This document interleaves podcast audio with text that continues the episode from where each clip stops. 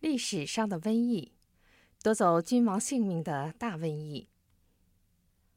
马可·奥勒留·安东尼出身于罗马贵族，公元一六一年称帝，与维鲁斯共治罗马帝国。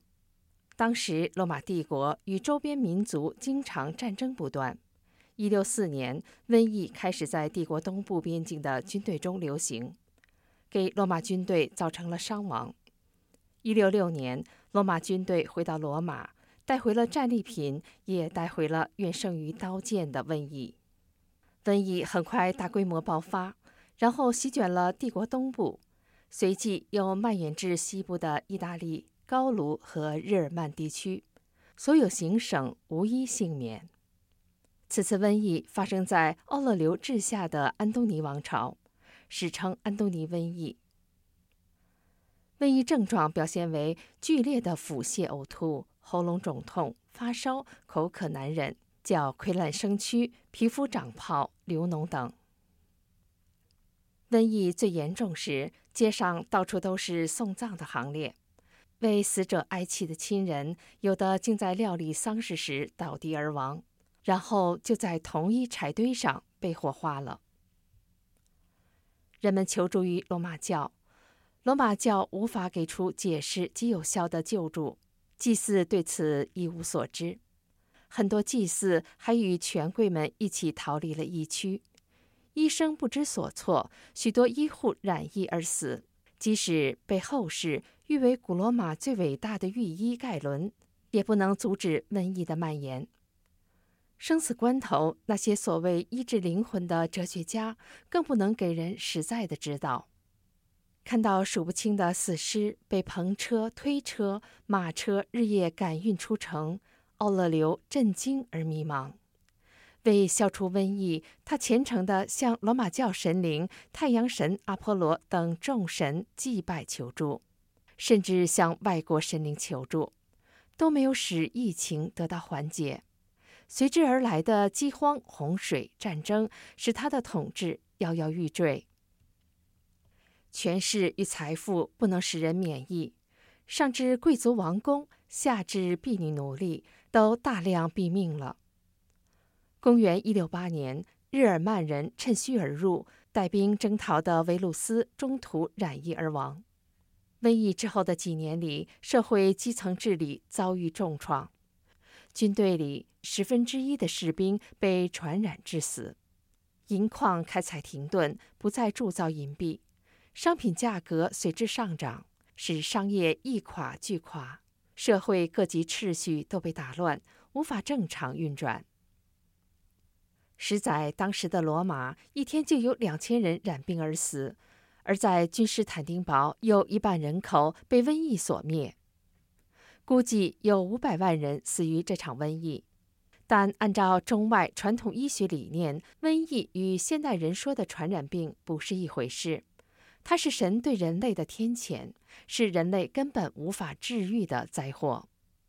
基督教认为，瘟疫是罗马人曾经残忍杀害正神耶稣、血腥迫害基督徒的报应，也是神对罗马人虚伪信仰、道德败坏的惩罚。对基督徒的迫害始于尼禄，接下来的几个罗马君王延续了迫害政策。在奥勒留之前的图拉真统治的时代。迫害有所减缓。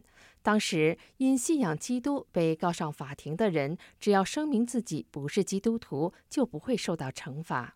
奥勒留起初也承袭了图拉真对基督徒的政策，但166年帝国不断遭受饥荒、瘟疫、洪水及外族入侵，这些天灾人祸被敌视基督教者归罪于基督徒。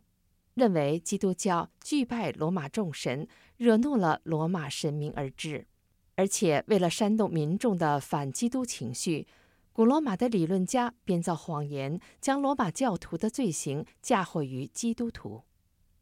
奥勒留认为基督教威胁了罗马政权，为维护自己的统治，他开始全面镇压基督教，扩大了对基督教的迫害，从地方到全国。罗马帝国的民众都以基督徒为敌。一七七年，奥勒留发布敕令，鼓励罗马民众揭发基督徒，允许将基督徒的财产给予告密者。于是，很多人为了得到他人的财产，就去告密，伤害那些对任何人都没有危害的无辜信徒。这法令使人为了利益而沦丧道德，也使基督徒仅仅因为信仰就成为了罪犯。此后，帝国境内以维护国家安全之名，基督徒被政府公开或秘密搜捕，只因他们在家中与信徒聚会、攻读圣经，或向新来的人传道及相互劝勉。这种聚集就被政府定为扰乱社会秩序。发布敕令的当年，对基督徒最严重的迫害发生了，频发暴力袭击。在处理此类案件时，地方官员没有依法追究施暴者，反而拘捕基督教会的首领，大肆抓捕基督徒。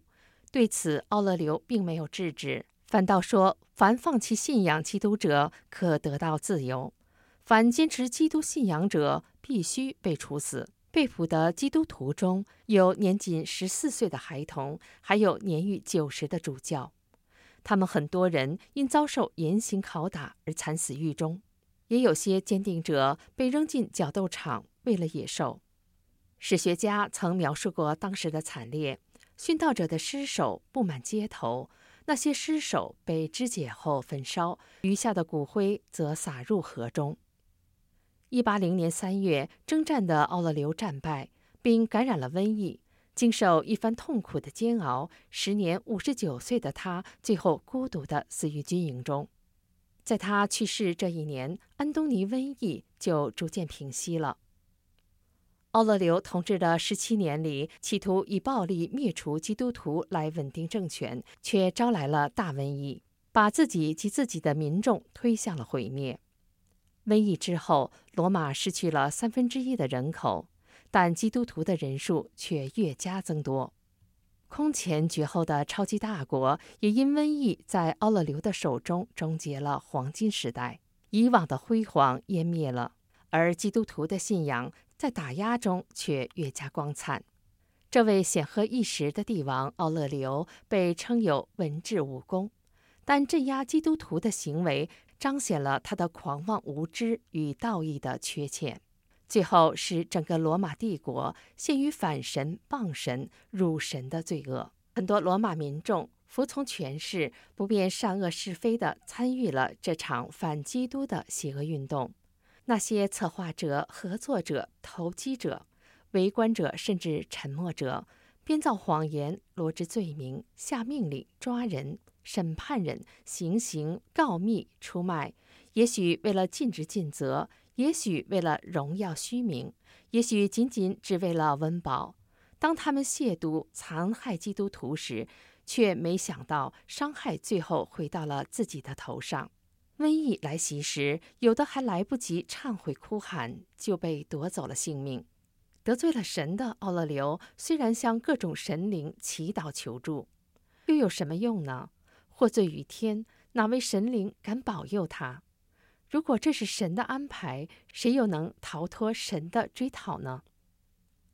具有讽刺意义的是，奥勒留被后世称为哲学家君王。